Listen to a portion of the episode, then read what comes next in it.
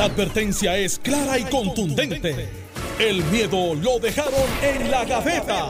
Le, le- le estás dando play al podcast de Sin, miedo, de Noti1630. Soy Alex Delgado y ya está con nosotros Carmelo Río Santiago. Saludos Alex, saludos Alejandro. Para los que nos están viendo en las redes, tengo jacket en mano, gorra. Estamos ready. Tiene ya que No, impermeable no, no, puesto. Sí, Está obviamente. lloviznando. No, o sea, te digo. Eh, Pero yo me di hoy. Alejandro García Padilla, buenos días. Encantado, Dios, Blower. Encantado de estar con Carmelo y contigo, Alex, aquí. Por supuesto, con todo el país que nos escucha. Bueno, por el momento lo que viene es agua. Gracias a Dios. Agua de, de, de, como dicen, este, a, a jamás. Eh, Eh. Como dicen en Cuamo, este, en Guainabo, sí. Eh, No, viene, viene- viene agua, agua, unos vientitos que, que no los menospreciemos, pueden hacer muchos daños eh, para la agricultura, lo que dicen las famosas tormentas plataneras.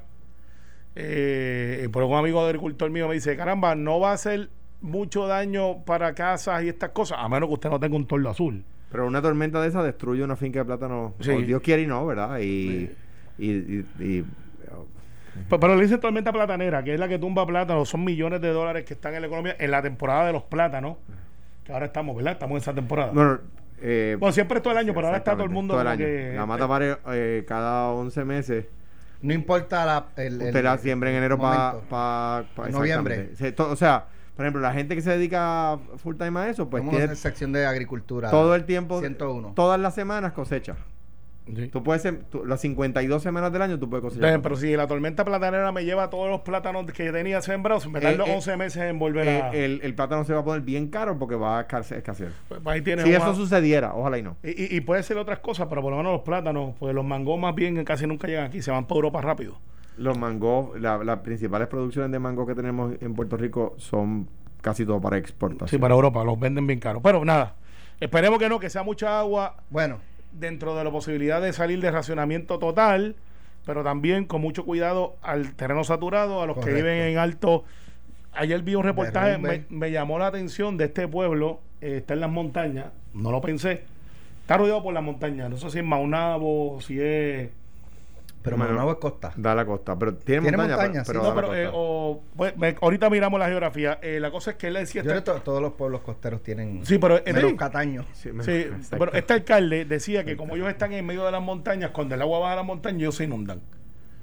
Eh, y me llamó la atención porque pues uno dice, caramba, uno cree que las inundaciones son solamente acá, cuando está en las costas, cuando está en No, no, San no, Juan, porque, no sé, por las ejemplo, alcantarillas. en Corozal y creo que también en Comerío para, para María, el cuartel se inundó.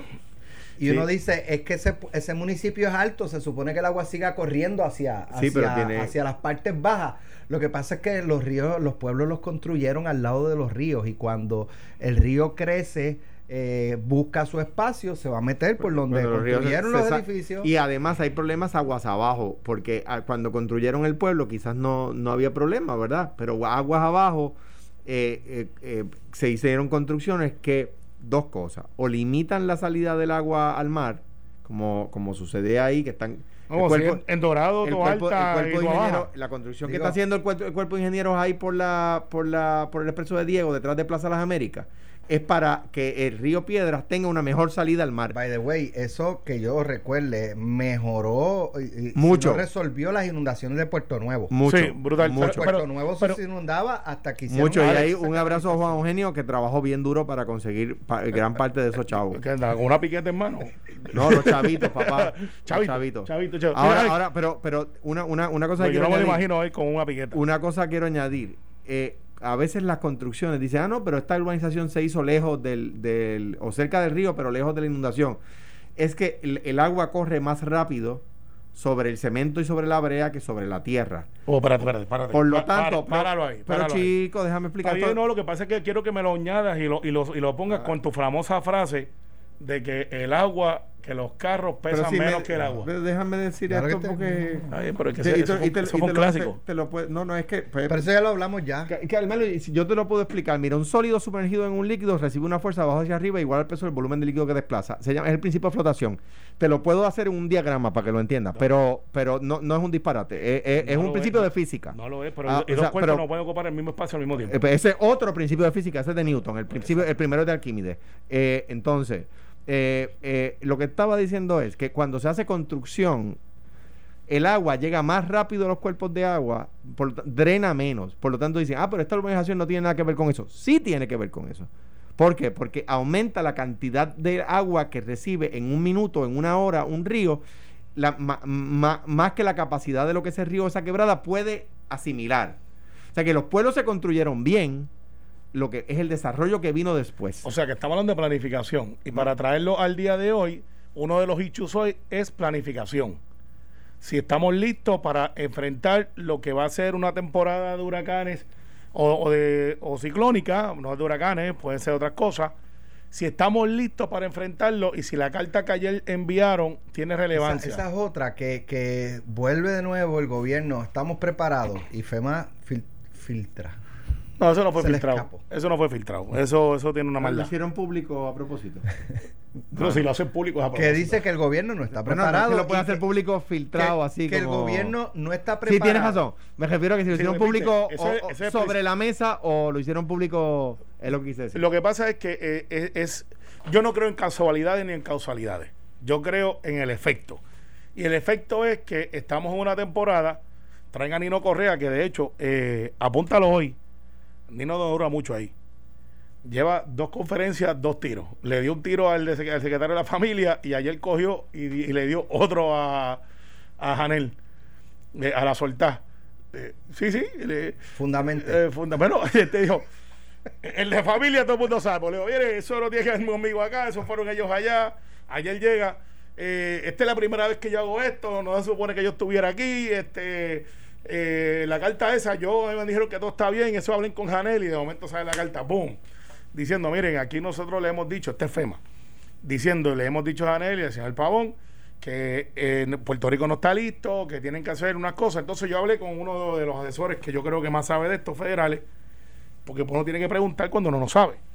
Estaba hablando ahorita con Hernando Claudio, que sabe un poquito de esto, eh, se ha dedicado a esto. Y Hernando dice, mire, el problema que tiene esto es que ahora mismo, como tienes el DCP, que es el Departamento de Seguridad Pública, en una sombría que me convencen todos los días que no funciona, me convencen todos los días que a lo mejor de las buenas intenciones no necesariamente es lo mejor.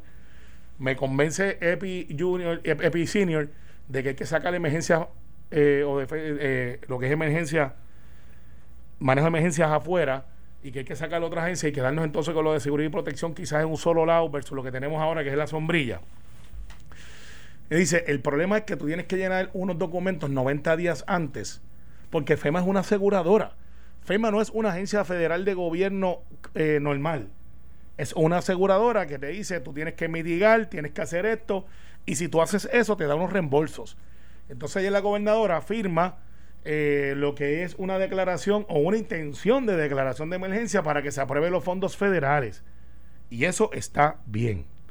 El problema es que para que ella pueda hacer eso, tiene que haber habido hace como 60 días atrás una papelería que no está disponible hoy. Por eso es que FEMA se cubre en salud y dice, mire, hace dos semanas yo les dije a ustedes que no están cumpliendo con lo que se supone que cumplieran. Por lo tanto, aunque yo tenga el dinero, porque FEMA tiene chavito, aunque yo tenga el dinero, si tú no cumples, yo no puedo desembolsar. Entonces, lo que se está rumorando es que hemos perdido 12 millones de pesos de la suelta. ¿Alguien sabe quién es el culpable de que perdamos esos 12 millones de pesos? Yo quiero saber. Yo quiero saber. Porque entonces ya no es un hecho de si estamos listos o si es una cosa 5, 4, 3. Es un hecho de escritorio. Entonces la pregunta que hay que hacerse es, ¿dónde está la repercusión? Eh, y tengo que decirlo, eh, aparentemente la burocracia se está comiendo o el miedo a tomar decisiones o la falta de interés o la concentración en, en, hechos que no tienen que ser no necesariamente la seguridad de Puerto Rico inciden en la planificación. Tato estaba llamando a Alejandro antes del show. Eh, estoy seguro que le está diciendo, mira, estamos bien aquí y voy a hablar de otras cosas. el alcalde de Bayamón. Lo llamé cuando venía de camino para decir cómo va. el alcalde de Bayamón dijo: Yo estoy haciendo lo que tengo que hacer, estoy preparado. El de Carolina dijo lo mismo. Eh, hay varios alcaldes, vi el, reportaje del alcalde, es de los tuyos, Alejandro, por eso es que no me acuerdo quizás, pero es que decía, mira, la agua baja por ahí, yo me estoy preparando y tengo dos, Yabucoa creo que tengo dos... Eh, Jafi Zurillo. Jafi, ahora, yo tengo dos diggers, estoy haciendo esto y aprendí de María. La pregunta es, hemos aprendido de María. Estamos mejor, estamos peor. Ayer viene eh, el mejor Yo amigo de... Estamos igual. Mi impresión. No. Estamos mejor, pero no necesariamente por las preparaciones. ¿Y por qué? Porque ni tú, ni yo, ni Alejandro teníamos cosas que tenemos ahora que las adquirimos después de María. Su plantita pequeña, todo el mundo quería comprar las gigantes estas, ¿te acuerdas? De 20 kilos. Aprendimos que con una de 3.500 podemos vivir. Aprendimos de que quizás la moneda necesitamos una cisterna que antes no estaba. Aprendimos que hay energía renovable y mucha gente está usando energía renovable porque se cansaron de pagar diésel todos los días. Aprendimos que no hay que matarse en los puestos de gasolina porque podemos ya tener abastos. Sí tenemos filas, pero no es como, como antes. O sea, hemos Y- aprendido. Y, en cuanto a eso, Carmelo, estoy de acuerdo contigo. En cuanto a eso, pues ayer yo tuve que ir a Tillo eh, con, mis hijos y a buscar algo y veía las filas inmensas en, lo- en las gasolineras todo el camino. Si viene una tormenta, eh, esto no es el huracán María, no quiere decir que vamos a estar meses sin luz, no quiere decir que se van a acabar los abastos de combustible, no quiere decir que los, muer- los, los puertos van a cerrar, por lo tanto van a seguir llegando abastos. Tenemos que, que ser razonables, etcétera. Eh, y este esto que viene, no por mal o bien que esté la Autoridad de Energía Eléctrica, no vamos a, no es como María, no vamos a estar días, o sea, meses sin luz. Eh, la- el combustible no debe escasear. Un poco me he visto a través de, de, de que Ah, ponte, ponte, Paco, Pa- Paco, ¿cómo te decían? Paco Daco, me decían Daco. aquí. Eh, eso era en Noti1 precisamente. Sí, yo lo sé. Este, y, y obviamente mi, mi abrazo y mi, mi eh, aprecio al trabajo que están haciendo lo- los funcionarios de DACO y a la secretaria. Pero, pero en, en cuanto a eso, ¿verdad? Y ayudando en, en el mensaje que ellos llevan, la, no, no nos desesperemos. Eh, como dice Carmelo, lo- lo- los abastos no van a escasear. No estamos hablando de María. Sí, y hay comida. Lo que es- pero yo he visto que la gente se ha comportado, o nos hemos, nosotros somos parte de la Claro. gente, nos hemos comportado eh, mejor de lo que estábamos con María. Yo creo que ya hemos aprendido también que 20 pesos de racionamiento de gasolina no es la mejor práctica. ¿Te acuerdas de esa práctica? Claro. Institucional. Hemos aprendido que hay agua. Teníamos una escasez de agua y ahora va a llegar agua. Un, un punto positivo. O sea que no va a haber racionamiento, pues estábamos en una sequía, por si no se recuerdan. Y, y las bombas. oh, ok, vamos a felicitar a alguien. No puede ser palo a todo el mundo. Secretario de Recursos Naturales.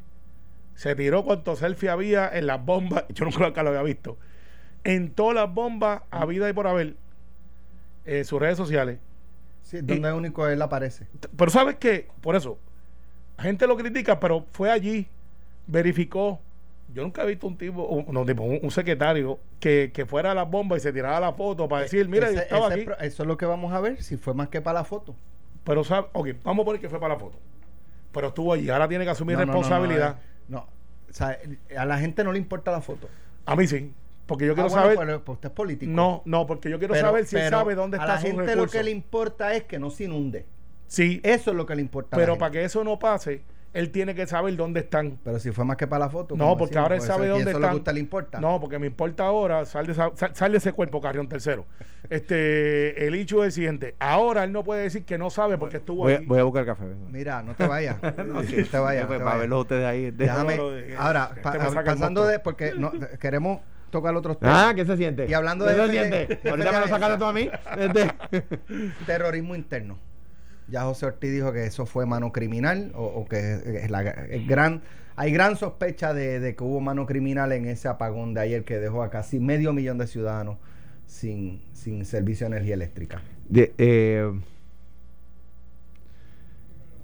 El si, pro- si es problema- así, El problema es que quien lo dice es José Ortiz, si es así, que en ocasiones anteriores dice una cosa y está Eh, diciendo esa, se parece a alguien. si es así, eh, eso viola el Patriot Act. O sea que la acusación que está haciendo José Ortiz es una acusación seria. Como lo que dice Alex no son palabras livianas, son palabras correctas. Terrorismo interno. eso, eso, eso viola el Patriot Act. Eh, o sea que lo que está diciendo José Ortiz, más vale que tenga evidencia para sostenerlo. No lo digo como un reto, lo digo porque no puede ser eh, una, una expresión para zapatearse del tema y decir eso no fuimos nosotros, ¿verdad? Eh, me parece a mí que, que, que o fue un problema en la autoridad que sucede, oye, las cosas pasan, la- la- lo- lo- lo- lo- lo- los, mo- los motores se dañan, las cosas mecánicas se dañan, ¿verdad? Eh, eh, la autoridad, pues como todo, pues, pues tiene sus días buenos, sus días malos.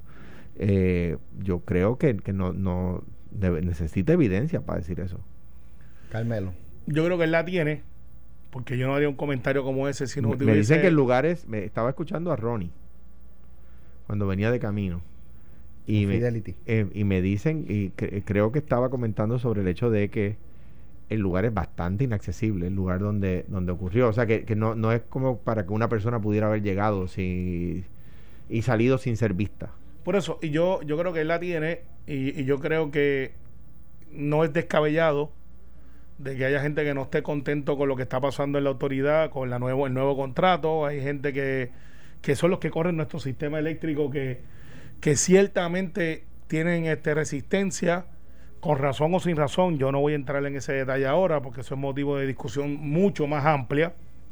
Y, pues nada, eh, hay que asumir responsabilidad de Buck Stops Here y José tiene que decir, sí, pasó, sí, lo voy a investigar, sí va a haber repercusiones. O puede decir, no, no pasó. Fue una falla mecánica, la estamos asumiendo, la estamos atendiendo, no va a volver a pasar. Pues tiene que decir la verdad. Una Mira, cosa mira, o la otra. Brother, te pelan a veces cuando dicen la, esa, la- eh, yo sostengo que el país a veces quiere que te digas la, que le digas la verdad hasta que se la dices. Di- gobernador, dígame la verdad, la deuda es impagable. Ah, ¿cómo va a decir eso? Pues, pues no me pediste que te dijera la verdad. Mire, ¿qué causó el apagón? Yo tuve un apagón. ¿Qué causó el apagón? Un rayo que hizo una reversión a, a una, a un interruptor que falló, un interruptor nuevo. No era un interruptor de mal mantenimiento en, en Aguirre. Un interruptor nuevo, que tenía el mantenimiento al día. Tiene tres breakers, falló el segundo, explotó, se quedó el país sin energía. No hubo De redundancia. hecho, esas cosas pasan en otros países. Y pues. Ha pasado en los Estados pasa Unidos. aquí. increíble que en Puerto Rico un O sea que rayo. a veces le dicen, le dicen la verdad a la gente y te matan. que un rayo. Y dije un rayo. Y, que, y que un rayo. Mira, dicen que un rayo. Eso no se lo creen. Pues, pues, eso era- eso era. Digo, acuerde- recordemos, son Bueno, ingenieros yo- el- mira. eléctricos de Facebook. Ajá, Mira, exacto, mira, eh, exacto. mira, te, voy, te voy a decir, yo, yo- yo Exacto. no tengo ingeniería de Facebook este hoy, pero hay un muchacho que fue director ejecutivo por más de 35 años que me escribió de, ayer. de, de la autoridad, no. De la autoridad, sí. No fue Director ejecutivo, no, no. perdón, este director de, de transmisión. Ah, ok, ok. Hecho, Digo, seguramente una persona capaz. eh, seguramente una es de persona los tuyos, pues mi pana. Un y- buen tipo, entonces. Y dice, sabe, la, sabe lo que la ecoeléctrica, compañía privada, sacó del sistema eléctrico su generación como protección.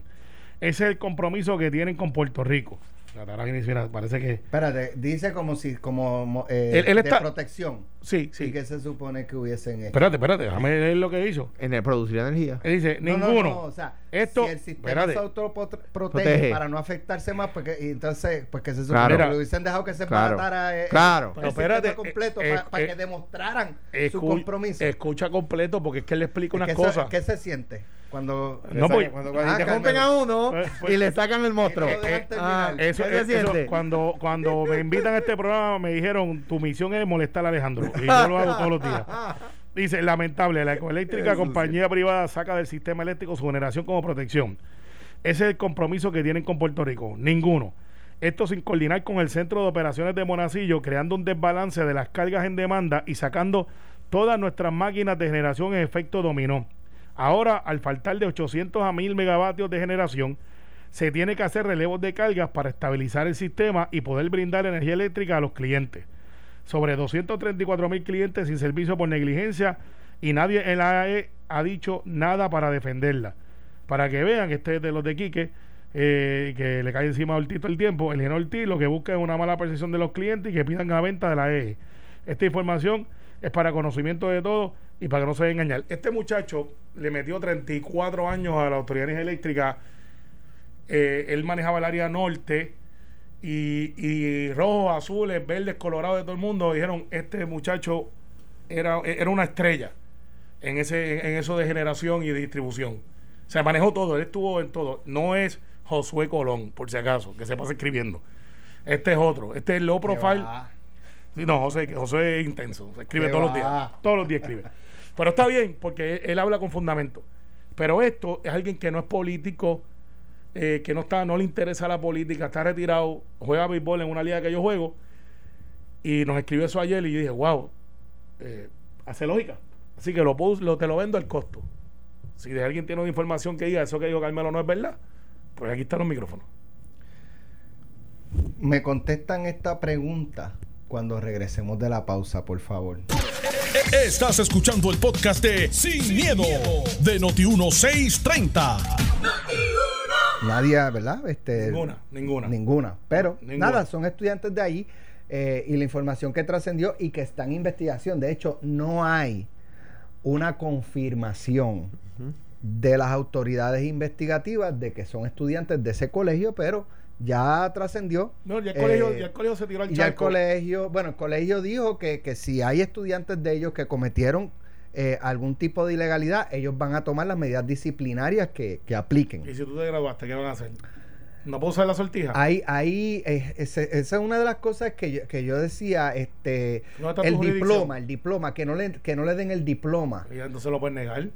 Ese, ese era uno de los, de los, yo decía, y tú, tú puedes, o sea, No. que- ¿cuáles son los requisitos para que te den el diploma? Que aprobaste las clases, las aprobaste. Sí, te graduaste. Hiciste sí. algo fuera del colegio que no tiene que ver con tus estudios, pues te tienen que dar el diploma. Sí, bueno, puedes usar una sortija y te ponen un punto Notificar un a las universidades, bueno, pues eso es posible. Sí, eso. Notificar a las universidades para donde tú vas, mira, pasó esto con este estudiante. Sí, sí. ¿verdad? Si es que lo que trasciende es real. Pero lo que se indica es pues que estos jóvenes, que son varios, eh, solicitaron el PUA de forma fraudulenta, con información fraudulenta, y le fue aprobado y le llegaron los cheques de 8 mil, 6 mil o 10 mil dólares, la cantidad que hubo un estudiante que su mamá, al parecer, fue al correo y dijo, Dios, un cheque a eh, nombre de... Pero, pero, pero ¿cómo que del PUA? Si, si mi hijo está estudiando, no. Tiene 14 años hoy. Y entonces van a entregar, ella responsablemente va a entregar, a devolver el cheque y ahí es que entonces se enteran,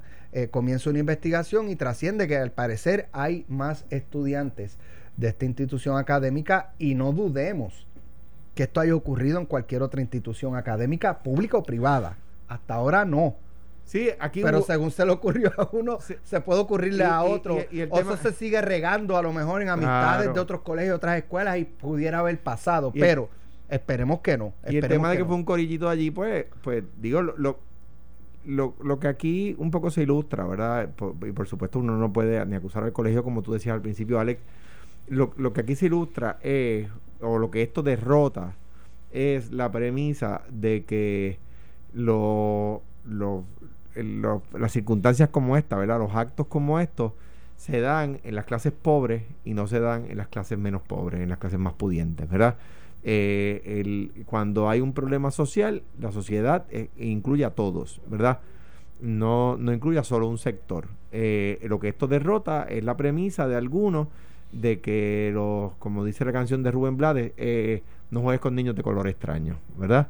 Eh, eso es lo que esto derrota, que es en todas partes, blancos, negros, ricos, pobres, católicos, protestantes, Igual ateos. pasa con las pasa, drogas. pa- igual pasa con las drogas, pasa en Estos todas colegios, partes. estos estudiantes también, este, hay estudiantes que, Bueno, son seres humanos que como todo el trasiegan o consumen drogas, son seres son- humanos. Y quizás tienen un poder adquisitivo Sí, prestado, como ahora. yo, la Pop de papi o de mami, eh, que es prestado porque no trabajan. Ah, Lo que hiere un poco la retina, y lo comencé, como conversaba ayer con Alex en un chat en el que Sí. estamos, es, es que se presume, como, como pues son personas, un- una escuela que no, que no es económica, La más cara en Puerto Rico. eh, eh, con tradición. eh, que son personas con menos necesidad, ¿verdad? Eh, ni si- que la necesidad no es una excusa para robar. Sí. Pero, Bajo ninguna pero mi circunstancia. Pero punto mira el- era que de- tan delincuente es el que lo haga en una escuela pública de, de, de un Ahí va. barriado de clase media como lo haga un La cole- misma- el de un colegio. Son delincuentes La- la misma ante la ley. a todo el mundo. Ahí y, es no, donde- y no podemos entrar, bueno, lo- pero bueno, lo que pasa es que este tiene más necesidades. No, No, No. yo saco. él, yo- él dice Para eso. mí no. Él dice para eso. mí no. Él dice eso porque ese era mi argumento. Yo creo en la que. Y lo dice así con tono. tú se lo dijiste antes. No, pero, eh, ah, ah, pero era, es que eh, diga que eran dos contra uno. Es verdad, es verdad. Yo creo, hay una, una escuela de pensamiento jurídico, la escuela sociológica, que dice que, la, que las, circunstancias sociales inciden sobre el, pensamiento, sobre el pensamiento y la actuación del individuo. Y hay veces que la sociedad, al restringir a una persona del acceso a la riqueza, lo obliga. Y es un pensamiento que no es de Alejandro García Padilla, o sea, no me lo inventé yo. Eh, eh, de hecho, Tomás Moro plantea, que era lo que yo decía en, la- en el libro Utopía, Tomás Moro plantea que la sociedad a veces cría delincuentes para luego encarcelarlos, ¿verdad? Eh, eh, le, le- le ponemos en, en el ser humano una mentalidad absurda de tener, de poseer, de que para ser feliz hay que tener cosas, luego no le damos los instrumentos para obtenerlas legalmente y nos quejamos de si las obtiene ilegalmente. No estoy excusando a nadie. Estoy diciendo que, que hay veces que la necesidad fuerza. Yo- de hecho, yo- Mira, hay una exclusión de ¿sabes hay una exclusión de pena. Hay una exclusión de pena que se llama estado de necesidad. No sé si han visto. se llama ahí bendito. No sé si No, han no, no, visto, en el Código No, Penal. el Código Penal, claro. no sé. no sé si han visto el documental de Michael Jordan, Last Sí. Dance, Last que está Dance. en. Netflix. ¿De dónde provino Michael Jordan? Pobre.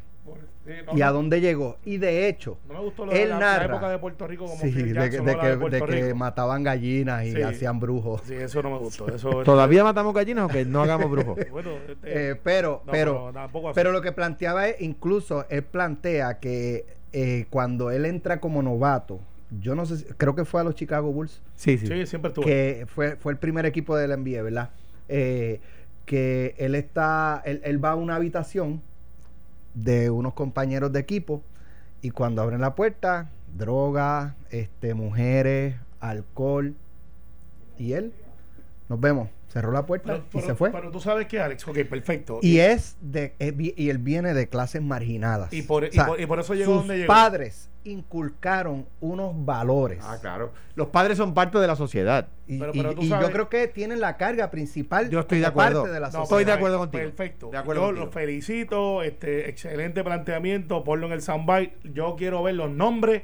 Quiero ver quiénes son los papás. Yo no. Bueno, Quiero- yo, yo- yo, no, no, no. no, espérate, espérate. Son menores de edad, espérate, yo no quiero ver los nombres. Yo quiero si ver los son nombres. menores de edad, Bueno, los No. protege la si son, policía. moner- si son menores de edad, y, y mucha gente dice, no, si fueran de, de escuela privada estuviesen los nombres. Si fuesen menores, no. No. No, pero ok, si perfecto. fuesen menores, no. Alex y Alejandro. De escuela Ahora, si Alex Alejandro. acusan, ya ahí exponen. Los ¿no? tiene- yo no Sí, como, sí. como menores Eh, imputan De- faltas. de- son faltas, pero de hecho pueden poner eh, eh, siglas, pueden poner nombres ficticios.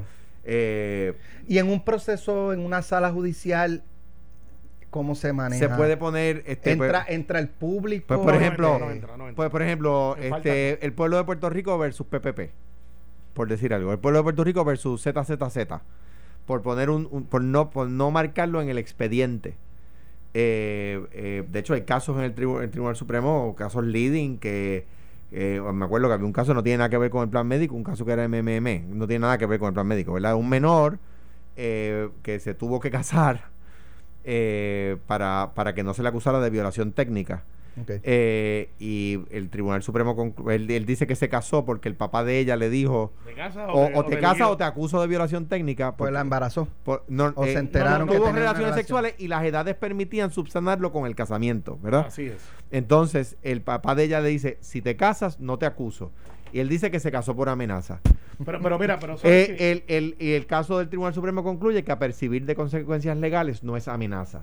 Y ese caso las- es unas siglas, no es el nombre del menor. Está bien, pero el hecho aquí es el siguiente. Vamos a hablar en castellano, en criollo y como la gente quiere escucharlo. Usted que me está escuchando, ¿cree que esos jóvenes deben tener un trato diferente porque No. sean de personas pudientes y hasta Y eso no es. eh, oye, No. es que cuando No, yo decía no, no. que si tan delincuente es el de clase baja o media como este, estoy planteando Igual una para todo el mundo. igualdad. Igual para todo el mundo. Y según procesan al de clase media o clase baja, tienen que procesar. Igual para todo el mundo. Claro, No hay y, a- ahí voy al tema, a lo que decía ahorita.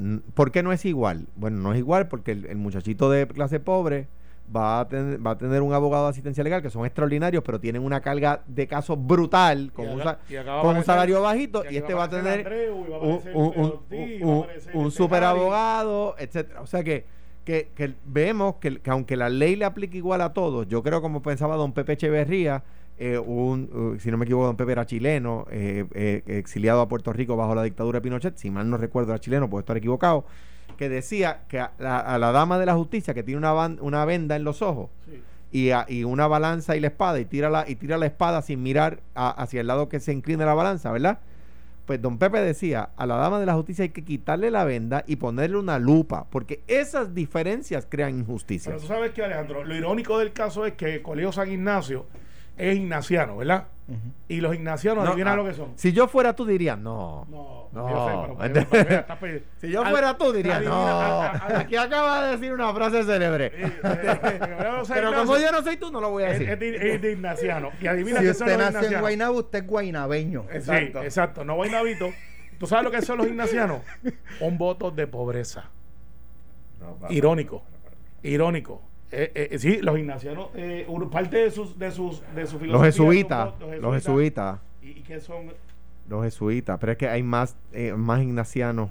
La, la, la compañía El Salvador eh, es- Ay, pero vamos, Eso vamos a quedarnos en Puerto Rico. El de Ay. aquí es un voto de pobreza. ha- hacen voto de pobreza, pero lo- no los, los, los muchachos del colegio. Yo sé, pero la Sí, pero es parte de, la, de lo, Pero- de lo la que... filosofía. Pero no todos los que creen, los que creen más allá, no todos los que, por ejemplo, San Ignacio hizo los ejercicios espirituales, una cosa extraordinaria, eh, fascinante. Eh, pues no todo el que realiza o, o- o sigue la devoción de San Ignacio tiene hacer voto de bien, pobreza. pero, los que lo, pero, pero es uno de los votos de los de Pero, pobreza. pero, pero Mira, lo que lo que hicieron va contra mira. de las principales enseñanzas de, de San Ignacio Loyola. Alex, Ok. Para los que se pasan por ahí juzgando gente, para los que se pasan este persiguiendo gente, ahora tienen que explicar. Pero mira, ya saben quién es de que estoy hablando. El que Karma. Ah, dijiste algo ahorita de un chileno que no sabía si era puertorriqueño o chileno. Pepe Echeverría, eh, creo que es chileno. No, no, sé que no es puertorriqueño, pero no Pues, me acuerdo, creo que es chileno. Pues yo lo voy a traer. No, no y no. Yo tengo mil diferencias con Eduardo Batia en su asunto político. Tengo mil diferencias en los proyectos de ley que ha radicado y en algunos eh, creo que no está tan mal. Pero no puede ser que alguien que ha vivido en Puerto Rico toda su vida, a Isabel, a quien conozco, y es una gran dama, y Eduardo es puertorriqueño. Porque ayer yo dije, antes de que saliera el revolú este, de que Eduardo no había nacido en Puerto Rico porque es verdad. Y Mojín de Batia, que lo trajo Muñoz, Kenneth no- McClintock no nació en Puerto Rico. no nació en Puerto Rico y es puertorriqueño. Eh, que era un poquito más difícil de explicar porque es un arquitecto tejano y, o de Londres que lo Nació accidentalmente en... Eh, entonces, pero el hecho es el siguiente y es el hecho de Obama cuando, McCain- cuando John McCain en medio de un town meeting le dijeron Ajá. que Obama no era norteamericano que había nacido en Yo- África Y te aplaudo que lo digas. y, y John McCain le dijo no no no no no no yo tengo mil diferencias con él Eh, yo- Barack es un Obama a fine man. un Era- fine- sí. a fine American is a young man y, creció hecho, tanto que, que yo empecé a y a- admirarlo y añado, y añado, ¿verdad? Que el que su esposa sea panameña tampoco quita que pueda ser primera dama. No, no. La primera dama de Panamá es boricua. Pues mira, pero hay que voy.